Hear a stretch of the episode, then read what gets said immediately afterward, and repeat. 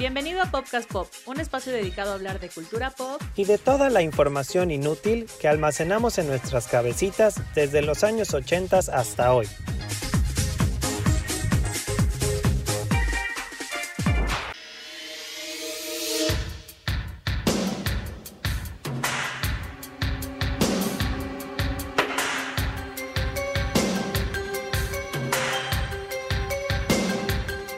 ¿Cómo están? Bienvenidos a un capítulo más de Podcast Pop. Yo soy Piti, le doy la bienvenida a Ingo. ¿Cómo estás, Ingo? Hola, Piti, muy bien, como siempre. Muy contentos por estar grabando un episodio más de Podcast Pop. En este capítulo de Podcast Pop vamos a hablar de algunos eh, mitos, porque hemos hablado en varios Podcast Pop de algunos mitos que nos, se nos han cruzado en la vida. Pues queríamos dedicarle un capítulo solo a esos mitos y leyendas que pues han formado parte de nuestra vida también, ¿no? Pues estas cosas que contaba la gente o que a veces nuestros, bueno, hablamos mucho siempre de nuestros papás, cómo influyeron en nuestras vidas, obviamente. Y a veces estas cosas que nos contaban al ser niños y que tú creías convencido de que así eran. Cosas que veíamos en la tele, cosas que salían en las revistas o las leyendas que se volvieron urbanas sin toda la tecnología que tenemos ahora, ¿no? Entonces era muy curioso porque pues yo hasta la fecha no entiendo cómo es que se volvían tan virales, pero la verdad es que sí pasaba. Y entonces crecías con ese mito y te quedabas con él forever and ever. Pues como como teléfono descompuesto, ¿no? O sea, seguro empezaban como unas personas a decir, oye, pasó esto y esto y esto, se lo contaban a otra y ese otro le sumaba una cosita más y ese, ¿sabes? Como que se sumaban y se, se hacía ya una bola de nieve gigante y cuando te llegaba a ti el chisme, pues decías, ¡Ah! al primo del amigo le pasó, ¿no? entonces ya no sabía. Y así era, claro, sí, y entonces te lo contaba el amiguito, la amiguita, la prima, el primo e incluso los papás, o sea, en serio era así como que la amiga de tu mamá le contó y entonces ya tu mamá se lo compraba, etcétera, etcétera. Pero bueno, el hashtag para nuestro programa de hoy es hashtag lo que la gente cuenta. Recuerden, pueden postearnos, pueden mencionar nuestras historias y si les gustó nuestro episodio de hoy, compártanlo con quien más pueda para hacer esta familia de podcasters cada vez más grande. Pues vamos a empezar con un mito que, o sea, yo, yo y tú, que íbamos en la secundaria, ¿no? Yo, creo. que sí. Nosotros, como saben, crecimos en la provincia, pero luego con mis amigos de las otras partes del país. Ay, de las ciudades grandes, de la, de la, cosmopolita. no, o sea, como que hablamos de estos mitos y dijeron, sí, también aquí como que se hizo popular eso. Bueno, era este mito en el que, según te inyectaban o te picaban con alguna aguja que tenía sida. ¿Por? Te daba el SIDA. Y aparte tenía un papelito que decía, bienvenido al mundo del SIDA, ¿no? Era como, oh, no manches. Ay, no, eso ya es de la Rosa de Guadalupe. no, neta. Eso no pasaba. Estaba, no, espérate. En el espejo pintado, El mito que yo sé era que ibas al cine, te sentabas, sentías un piquete en la pierna, no sé dónde, así como que te agachabas a ver qué show y sacabas un papelito y el papelito decía, bienvenido al mundo del SIDA. Pero eso está súper curioso porque sí, esta leyenda inició así como en el cine, pero después la extendieron, o sea, los parques para los niños, me acuerdo súper bien, y luego a los antros. O sea, era así como, si se ponen a pensar, era como atacaba a cualquier, a cualquier grupo de la población. Entonces era, si eres niño y vas al parque, cuidado porque hay, hay agujas tiradas, bueno, jeringas tiradas con el virus. Si vas al cine, pues eres como de cualquier edad también. Y ya la que era el colmo, esa sí me acuerdo neta, así señoras diciendo, no, no salgan porque no saben lo que está pasando ahora. O sea, estás bailando y estás en la peda y no te das cuenta y en eso sientes un piquete y te inyectaron y estaba infectada la aguja. Entonces ya era así como, no manches, neta. O sea, pero aparte que la aguja te, picaba y, ya, o sea, te, infectabas. O sea, no había manera de que te entrara por una vena, ¿sabes? Era así como, me dio un piquete y ya, tengo sida. Sí, pues era una leyenda absurda. Bueno, obviamente también teníamos mucha desinformación acerca del tema, entonces pues estábamos muy friqueados porque era cuando hubo la, como la explosión de, de este virus y eso influía mucho, ¿no? O sea, era como que ni conocíamos a ciencia cierta qué pasaba o no, o sea, no tenías tanta información como tienes ahora, o sea, ahora es una cosa muy estúpida pensar eso, pero en ese momento sí estabas como, y de verdad yo sí recuerdo muchas mamás así paniqueadas con este tema, ¿eh? O sea, sí era así como, no vas a salir hoy, mi mamá no, pero sí recuerdo amigos neta, o sea, esto es real, no es eh, un invento, que así no puedo ir porque mi mamá no me deja por esto de las agujas, y yo así como, güey, no. No me deja porque me voy a contagiar de SIDA. Voy a regresar con SIDA. Exacto. Y luego, pues también eh, lo que decía, o sea, hablas con gente de otras partes y estos mitos también existieron. Entonces, a mí me llama poderosamente la atención, pues, cómo se esparcería el rumor, ¿no? O sea, sería así como estaba de moda en algún lugar y luego veías a tu prima de Monterrey y te lo contaba, o no sé. Sí, o sea, porque es lo que te digo, alguien lo empezó y ese alguien le contó a alguien más y se hizo una bola de nieve inmensa y al final todo mundo supimos que te podías contagiar de sida con el piquete de la aguja y te daban el papelito. y bienvenido al mundo del Yo lo del papelito, la verdad solo había visto, o sea, neta, según yo sé, hay un capítulo de La Rosa de Guadalupe que hace un meme y por eso sé eso, pero no, nunca había oído que te agachabas eso, o no me acordaba ya. Pero bueno, pues ese fue nuestro primer mito. El segundo mito, ya hablamos un poco acerca de este mito en nuestro episodio de Saved by the Bell in Dawson's Creek, que yo recuerdo mucho, nació esto, Marilyn Manson se volvió súper famoso a principios de los 2000 como este cantante de música muy gore y pues este personaje que era de me como un animal y tengo un ojo de vidrio y... Y bebo sangre humana. Ajá, y luego soy andrógino. Bueno, era, era un, un personaje pues muy incómodo para la sociedad. Entonces surge este rumor de que Marilyn Manson, cuando era chavito, salía en esta serie noventera de los años maravillosos como el mejor amigo de Kevin, Paul Pfeiffer, que era este, si se acuerdan, era este pues chavito nerd con lentes de pasta y brackets, ¿no? El ñoño bueno, de la no eran ni brackets, era freno de, de caballo. Sí, creo. sí, sí. Es el ñoño de la escuela. Entonces sale este mito y una vez más digo, ahora es muy fácil, pones en Wikipedia Marilyn Manson, Paul Pfeiffer y en chinga sabrás que pues no, que en realidad era un actor que se llamaba Josh Saviano. Pero nosotros literal estábamos convencidos, todos estos mitos de la farándula salían en revistas y todo, o sea, era así como, no sé, yo creo que no controlaban eso, porque, o sea, sí recuerdo este chisme, leerlo, bueno, mito, ¿no? No sé si es chisme, no, es mito más bien. Leerlo en alguna revista de espectáculos y también escucharlo en, en programas de televisión mexicanos y americanos, ¿eh? Ay, no, ¿en serio? Sí, claro, o sea, esto sí era como el, el mito de si será verdad, o sea, la, la verdad detrás del mito. Yo me acuerdo de cuando le dije a mi mamá, ay, ¿qué crees, Marilyn Manson? Porque sí, como dices, era un personaje incómodo, era así como, ¿qué le pasa a ese señor? O sea, como que los papás ahí estaban a veces cruzándose por el cuarto cuando estabas viendo MTV y, y empezaba, The Beautiful People, The Beautiful People, Sí. y así como, ¿qué le pasa? Y entonces yo me acuerdo haberle dicho a mi mamá, es Paul, el de los años maravillosos. Y mi mamá, no, no ¿A lo dónde puedo vamos a creer". parar? El mundo enfermo y triste.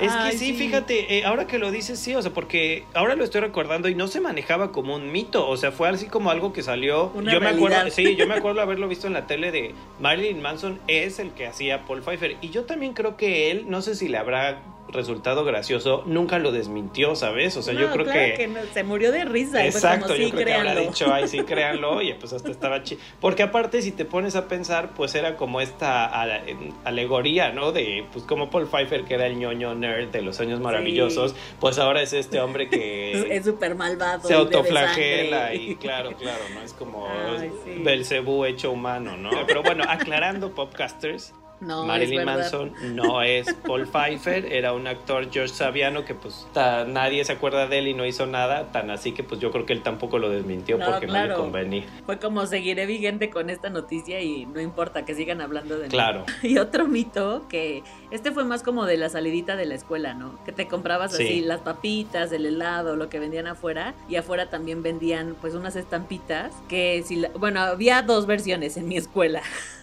Las rascabas y era como rascahuele y, y ahí tenían droga y- o un veneno que se te metía por la piel y te desmayabas y los robachicos llegaban y te robaban. O la otra era que este, te, te ponías estas estampitas como tatuajes y también ese virus maligno se te metía por la piel y hacía que te volvías loco o niño rebelde, no Ay, sé. cuál- sí.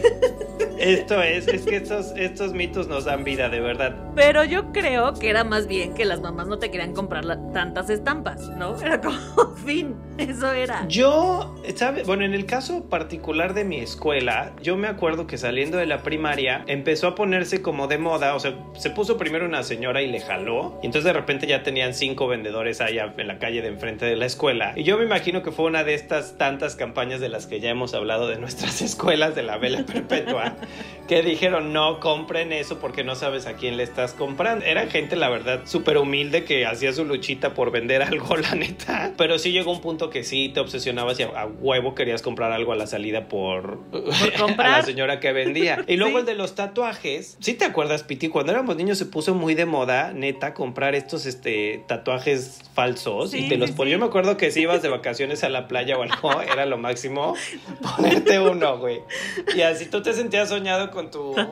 Estaban naquísimos, la neta. Estaban horribles. eran horribles porque si eran así No había ni uno con diseño padre. Todos eran horribles. Eran como de serpientes y. Sí, como de calcomanías para tu Harley Davidson o algo así. O sea, así como de chopper, no sé. O sea, un unicornio maligno o la serpiente atravesada por la espada. O sea, sí, sí eran cosas horribles. Y luego te sentías soñado si te ponías uno enorme así en el pecho, ¿no? O sea, tu niño gordo y, ya se, se te empezaba a caer. Entonces yo me imagino que tal vez dejaron, pues al final todavía eran los tiempos que los tatuajes no, no, eran como no, tatuajes no. Está este. Son de, es como de carceleros. sí, de carcelero, justo de carcelero, ¿no? Entonces yo me imagino que de ahí venía. Era como, no, pues no, no está padre que un niño decente y una niña decente se estén poniendo tatuajes. Entonces, pues. Aparte, lo más fácil en nuestras escuelas de la vela perpetua era que nos mandaran una circular así de si su hijo tiene un tatuaje, no puede entrar a la escuela. Fin, ¿no? Ya. Claro. Bueno, un tatuaje de estampa, aparte, no era un tatuaje de henna, ni era un tatuaje de aguja, mucho menos, pero.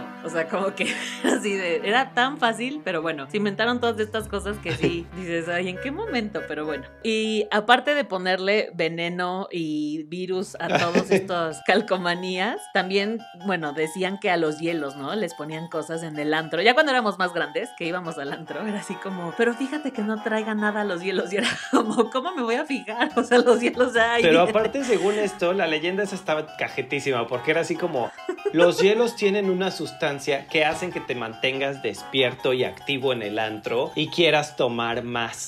sí. yo recuerdo muchísimo, o sea, no era tanto una droga así como adictiva, sino que era esta droga te mantiene despierto y entonces no te quieres ir del antro nunca. Y por eso la gente adolescente llegaba a las 3 de la mañana a su casa, según esto. O sea, era como. entonces ya era de fíjate en lo que tienen los hielos, porque por eso no te quieres ir del antro, no porque te lo estés pasando bien y te estés agarrando el pedo. No, no, no. Es por los hielos. Pero aparte, justo, o sea, ¿qué le van a poner a un hielo? O sea, y aparte, como que los papás te decían, fíjate que, o sea, a nosotros nos pasaba que si, si checabas que la botella estuviera cerrada, todo esto, pero en los hielos, ¿qué? O sea, no podías así como agarrar una lámpara ni la cámara del celular porque no teníamos ni pues celular ni luz ni nada. O sea, para ver si los hielos eran como de bolsa o venía. O sea, como no había manera de saberlo. Y era como, ¿quién se inventó esto? Bye. Pues insisto, papás para tener a los hijos temprano, porque tú ya decías, o sea, no sé si en algún momento era, ah, llegaste a las 3 de la mañana, seguramente te drogaron con los hielos. Ay, sí, tú sí, papá, me drogaron.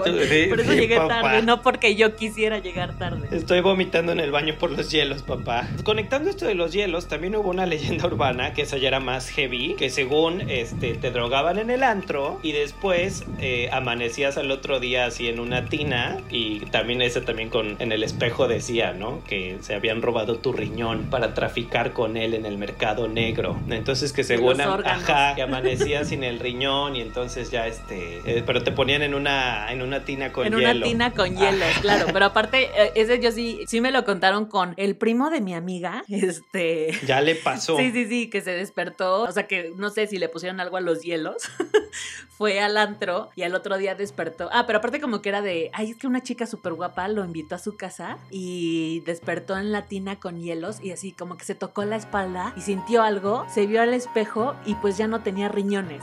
y, pues, cómo sabía, no? se sentía pues vacío por dentro.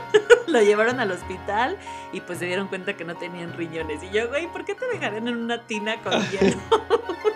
de entrada. Y luego eso, ¿cómo te enteras que son los riñones? O sea, hasta que el doctor te dice, ¿no? Y bueno, aparte que experto el que te secuestró, pues hay aquí un, médico profesional que quiere vender tu riñón en el mercado negro, ¿no? Porque es así como, o sea, no es solo el que te secuestren, es alguien que te hizo una microcirugía y no te diste cuenta. Oye, pero aparte, ¿por qué la gente que, que, quería riñones, quería los riñones de los borrachos del antro, porque se iba hacia otro lugar a conseguirlo. Pues las cosas absurdas para meterte miedo. Bueno, ahora nos dan risa, pero en algún momento una de estas leyendas seguro si no las creímos, ibas ahí convencidísimo que igual sí te pasaba, ¿eh? No sé. Sí. Bueno, y otra cosa que se volvió como otro mito fueron estos mensajes subliminales que venían en la música, que yo de verdad no entiendo cómo la gente entiende un mensaje subliminal, o sea, como por qué te das cuenta que existe un mensaje subliminal, pero bueno, decían que estos mensajes venían en los discos de Gloria Trevi, ¿no? O sea, yo sí me acuerdo. amo, amo. Sí, o sea, porque no venían en el de Tatiana, ni, en el de, ni en el de Faye, ni nada. Además fue Gloria Trevi después del revuelo de, o sea, Gloria Trevi encarcelada, ahí salieron sus mensajes subliminales. Sí, claro. Y yo me acuerdo de haber visto la, nota en la tele, te ponían el disco al revés, ¿no? Y el segundo el disco decía, por eso deben obedecer, por eso deben obedecer, por eso deben obedecer. Y era como, ¿obedecer a quién? Es que esa fue la primera, Piti, pero después no basto con eso. Siguieron analizando otro disco y el otro decía, obedecer al demonio, obedecer al demonio. Pero aparte era una cosa súper distorsionada, era así como, el demonio, el demonio. Y entonces ponían así subtítulos, obedecer al demonio. Era así como, aparte era como, o sea, como dices tú, ¿quién se puso a analizar como pausa por pausa y deteniendo la reproducción y la velocidad de la canción para poder ver que tenía que es que este mensaje, mensaje subliminal. O sea, porque aparte seguramente esta persona según lo encontró por accidente, como ¿por qué pondrías un disco al revés, no? Así de, ay, lo puse al revés y ahora escuché que dice estas cosas. Pero sí, era más como una campaña de desprestigio hacia Gloria Trevi porque pues ya todo lo que sabemos. Y luego ya empezaron a salir, a salir más, pero sí, es que te digo, coincide con que era cuando era como un mal personaje ante la sociedad, ¿no? Entonces era así como eh, Sergio Andrade es el mismísimo demonio y ella está obligada a obedecerlo. Y luego también salió una campaña, que supongo que también te acordarás, ahí yo creo que íbamos en secundario a principios de prepa, de mensajes subliminales eh, con una connotación sexual en las películas de Disney. Y eh, yo recuerdo particularmente la de la palabra sex en El Rey León, cuando están Nala y Simba jugueteando ya adultos, que aparece la palabra sex desvanecida en el cielo. Y también lo de las imágenes de falos, imágenes fálicas con el papá de la sirenita, el rey Tritón. Y lo peor es que yo eso fíjate que me lo dijeron en una clase en la secundaria o en la prepa. Sí, un profesor nos dijo y yo neta no lo creía. Todavía no había ni siquiera, bueno, no sé si ya había DVD, no, no había DVD, era VHS. Y yo tenía el Rey León en VHS porque es mi, de mis películas favoritas de Disney. Entonces me acuerdo yo, o sea, yo decía, no puede ser, no, o sea, no es cierto, es mentira. Entonces me acuerdo, neta, así me tardé horas regresando y poniendo pausa, regresando, pausa, regresando, pausa al VHS en esa escena. Y no manches, o sea, sí se llega a ver con muchísima imaginación, pero vuelvo a lo mismo, o sea, ¿quién está más enfermo? ¿El que lo puso ahí o el que estuvo analizando segundo por segundo todas las películas hasta encontrar algo así? Pues igual sí lo ponen a propósito para precisamente luego evidenciar a esta gente enferma que lo hace, ¿no? O sea, o sea, yo pienso que si estás haciendo una película de animación, pues supongo que todos meten alguna cosa ahí chusca o chistosa por, pues por no dejar, ¿no? O sea, digo, pues pienso yo. O sea, yo, yo son estas cosas que digo, ay, o sea, yo la verdad es que nunca vi nada, o sea, no, no, tampoco es que me lo haya puesto a analizar, pero también era como, ajá, ¿y qué? O sea, si dice sexo, si dice sex, si dice, o si hay un falo ahí como, ajá, y, o sea, ¿sabes? Como, cosas peores has visto en la calle y, o, en, la tele y... Creo que también es esto de buscarle este, este lado malo a fuerza y ahí siento que pasó eso. Lo de sex pues era más evidente porque si era como la palabra, tampoco era la palabra clarísima, ¿no? Era como que si le ponías imaginación y unías los puntitos pues decía un poco la palabra sex. Y pues era el revuelo de pues como una compañía como Disney y una que es así como para niños está poniendo estas palabras y promueve. Y bueno, eran los noventas evidentemente pues más choqueante. Oye, y ahora vamos a hablar de tu mito urbano favorito de la vida. No, ¿Qué amas? No, bueno, no es, no es mi, o sea, bueno, más que mi favorito, me da vida, porque es que de verdad no amo esta clase de, de, de cosas que pasan en la farándula. Yo no lo recordaba, para nada, para nada. No, no manches. De hecho, Piti no me no estaba, yo creo que pensó que no era cierto hasta que le mandé las, las fotos de todas las revistas. Yo me acuerdo mucho que salió en todas estas revistas amarillas amarillistas, salió una nota que Lorena Herrera tenía fotos desnuda de los pues, 80s, principios de los 90s. Entonces, puede ser. No, que aparte, eso, espérense, es que esto es lo chusco de todo es. Digo, ubiquemos a Lorena Herrera. O sea, lo primero que piensas al pensar en Lorena Herrera, ¿qué es? O sea, mujer voluptuosa, chichis. Siempre ha enseñado Lorena Herrera. No es como que, ¡ay, qué susto! Lorena Herrera se encueró. Pero bueno, la reacción de Lorena Herrera fue decir que la de las fotos no era ella, era su hermana gemela maligna que vivía en Estados Unidos. Y esa hermana gemela obviamente no existe porque Lorena Herrera sigue vigente y no hay otra Lorena Herrera. No, no existe. Estaría cagadísimo como que alguien lo sacara ahora porque nunca lo, lo desmintió. O sea, ella muy decía en entrevistas y todo y luego sacaron las mismas revistas notas. Ella así diciendo muy seria de, no, no, no, esas fotos no son mías. Son de mi hermana que vive en Estados Unidos. Y ella fue la que hizo esa sesión de fotos desnuda. O sea, aparte, luego pues vimos eh, como el casos de éxito, como Kim Kardashian y Paris Hilton, que gracias a su sex tape se volvieron las personas que son ahora. O sea, esta señora lo hubiera tomado como eso, como, ah, pues sí, sí soy yo, y ya no, ahorita Pues, sería como... Es que, o sea, sí hay que ubicar que eran otros tiempos y no era como tan. No sé, digo, ahora me resulta muy absurdo porque sí siento que siempre Lorena Herrera, ella misma ha sexualizado su imagen mucho. O sea, pues es lo que te ha vendido siempre Lorena Herrera. No recordamos a Lorena Herrera por una actuación memorable o por Ni un por gran, gran show voz. o por su gran Claro. voz. Exacto. O sea, ¿por qué recuerdas a Lorena Herrera? Pues por lo voluptuosa que Por es, sus por su físico, por sus calendarios. El punto es que si era como, o sea, era una sesión de fotos como para unas revistas muy, pues muy cutres, casi, casi para el cuento vaquero, ¿no? Lorena Herrera, todos sabemos que tu hermana maligna es un invento de tu imaginación, pero bueno, a mí me dio mucha vida este, este mito. Bueno. Aquí en México existían estas, eh, bueno, a principios de los 90 llegaron estas cadenas de hamburguesas como McDonald's y todas las demás. Y en otra, en otro intento de desprestigio hacia esta cadena, empezaron a decir que las hamburguesas estaban hechas de rata, no de vaca.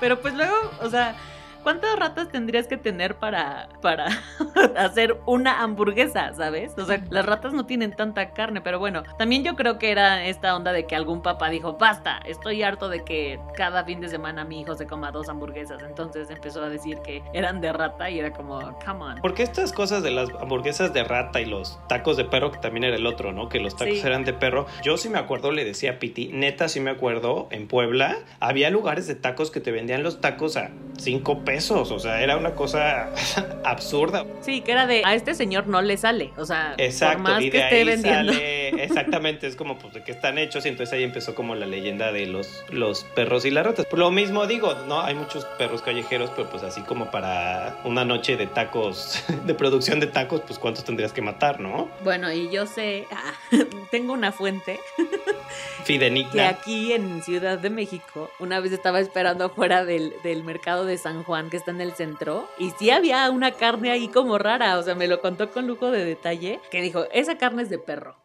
Entonces, pero quedan así como muy, muy delgaditas. Y dije, neta, dijo, sí. O sea, ¿sabes? Y no me lo tendría por qué haber inventado. Ya íbamos en la universidad, ya era como una cosa que dije, órale.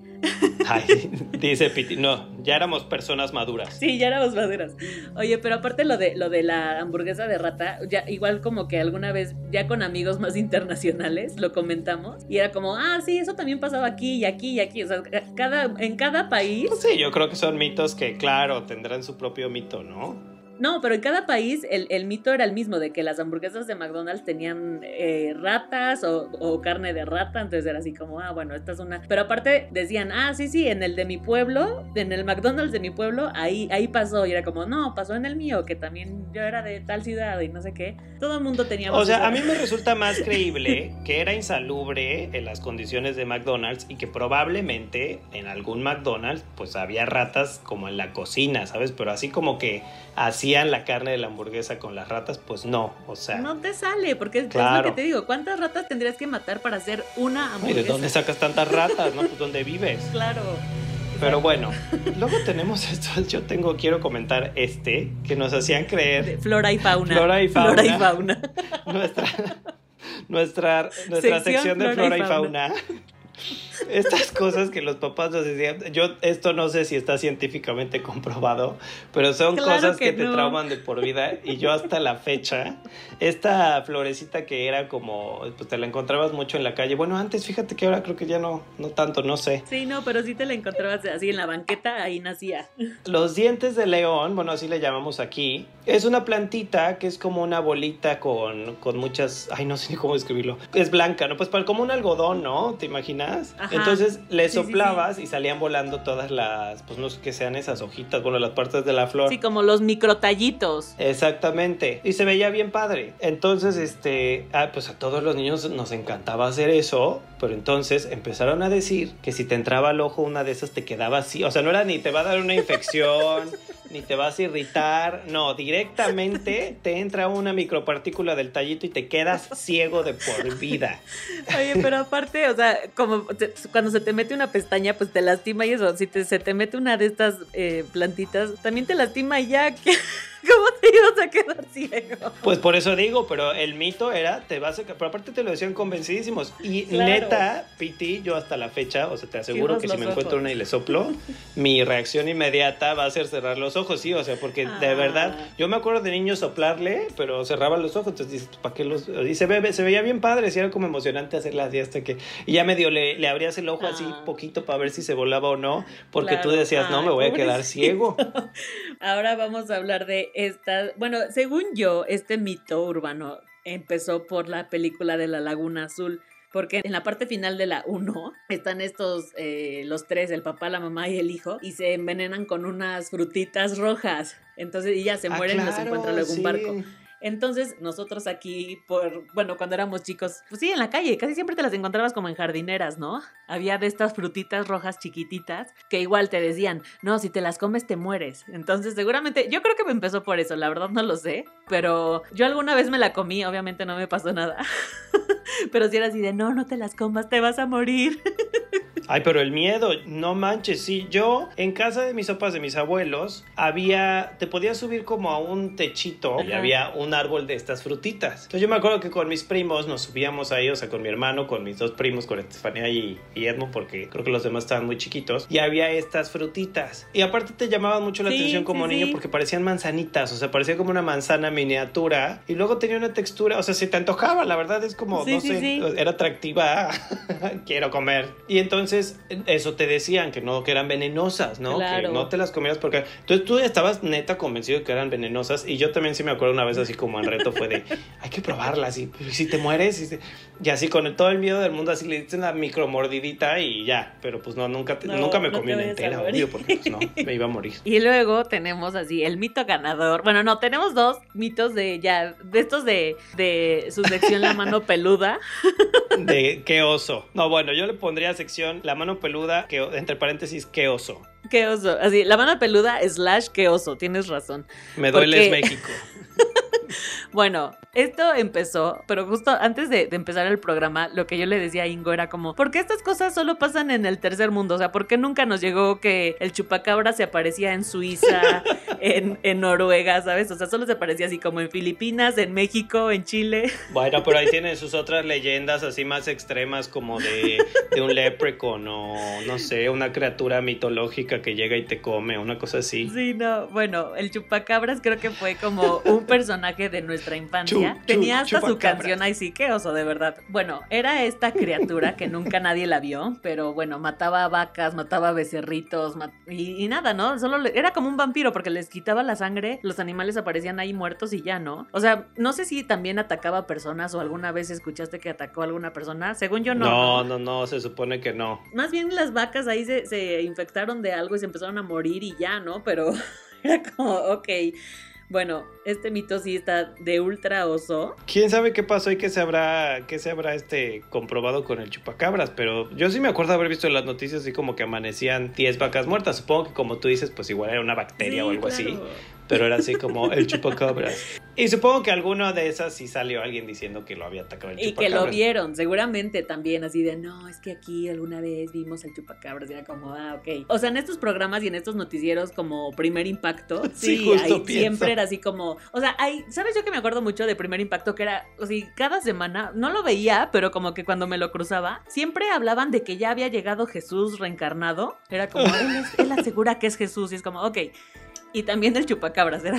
O se apareció la Virgen de Guadalupe en su sartén. Ah, sí, en la tortilla. En su sartén mientras hacía frijoles. era como, güey, basta. O sea, no. pueden tener otras noticias. Pero sí, el chupacabras fue como una cosa que habrá durado como un año. Sí, yo creo que sí. No, yo creo que menos, ¿no? O sea, un año como todo, de principio a fin de toda la polémica. Y en fin, nuestro último mito. También de, eh, de oso. De pena ajena, de Me Dueles México muchísimo es este mito de la casa de cañitas que Carlos Trejo volvió tan famoso, pero nos da risa pero yo le contaba a Piti que esto fue un bestseller mexicano. o sea, publicaron un libro que aparte estaba súper mal escrito y editado. O sea, literal es así como yo creo que un niño de primaria hasta sabe redactar mejor. O sea, súper mal escrito, con cero continuidad. Pero la gente lo compraba por morbo, que era de esta casa que se supone que estaba embrujada y que Carlos Trejo hizo toda una investigación y había como actividad paranormal y asesinatos y demás. Luego hasta una película hicieron. Y de hecho este hombre se volvió famoso, yo creo que más que por otra cosa, por este mito de,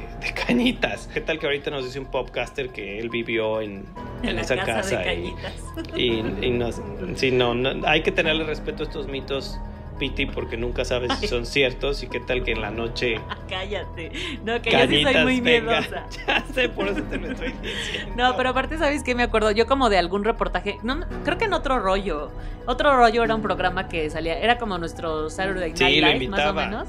Lo invitaban mm. y hacían como un reportaje con él. O sea, iban en la noche a una casa, llevaba sus aparatos estos como para encontrar fantasmas. O sea, justo como cazafantasmas y decían, no, ahí está, ahí está, mírenlo. Y escuchaban como la grabación y decía así como, ay, mis hijos, o cosas así. Era como, oh, sí, ahí está el fantasma y nos está hablando. Y no sé qué, era como, ay, baja. ok. Pero sí, este señor eh, sacó libros, sacó películas, o sea, la verdad es que supo explotar su producto y lo supo hacer bien. Pero sí, ya, bueno, yo creo que si ahorita saca su canal de YouTube o algo, igual la gente lo seguirá viendo por Pues seguro sí sigue haciendo algo, ¿eh? No sé, y luego sí. Ay, ¿sabes? Yo que vi que daba conferencias. Sí, pues sí, sí, o sea, sí le sacó eh, provecho eso. La película, bueno, yo no vi la película evidentemente, pero se veía malísima y hecha con tres pesos. No sé ni quién salió, pero bueno, era una cosa, aparte era así como que la, así, la peor edición del mundo en el trailer y así como, no, te voy a matar, la voz satánica de Cañitas. Ay, no, no.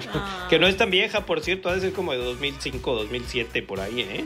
¿Sabes qué estaría súper padre? Que la gente que, nos escriba por Instagram o Facebook o en nuestro canal de YouTube, que nos escriban los mitos así como cuál fue el que más recuerdan o cuál fue el que más así los dejó como pensando las cosas. O cuéntenos también los que sus mamás o papás les decían, o sea, porque yo sí estoy seguro, esto que no te dejaban comer porque la vecina les dijo que estaba envenenado y que luego de verdad pasa la historia, o sea, hay gente que deja de comer cosas de por vida porque se quedaron con la idea de que su mamá les dijo que eso te hacía daño y ya. Sí, o también lo que hablamos en el, en el capítulo de Uno siempre vuelve a donde fue feliz, de la pista de hielo que pasó alguien y le rebanó los dedos, ¿sabes? Como todas estas cosas que eso, se va corriendo la voz y ya al final se hace una leyenda.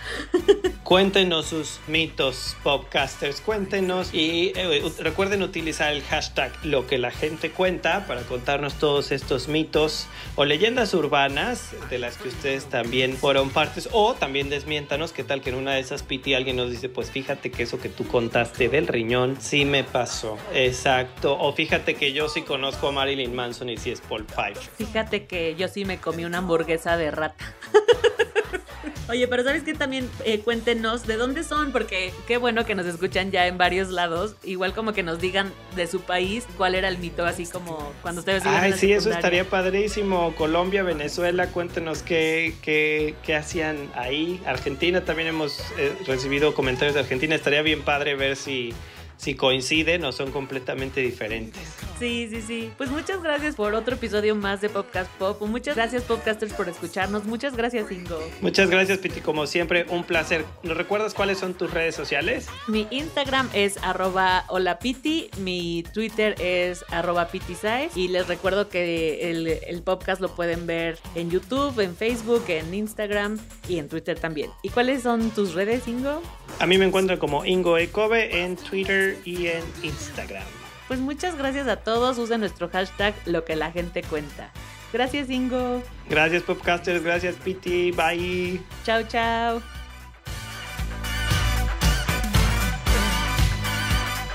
I ain't afraid of no guns. Don't get caught alone, no, no. When it comes through your door, unless you just want some more, I think you better call.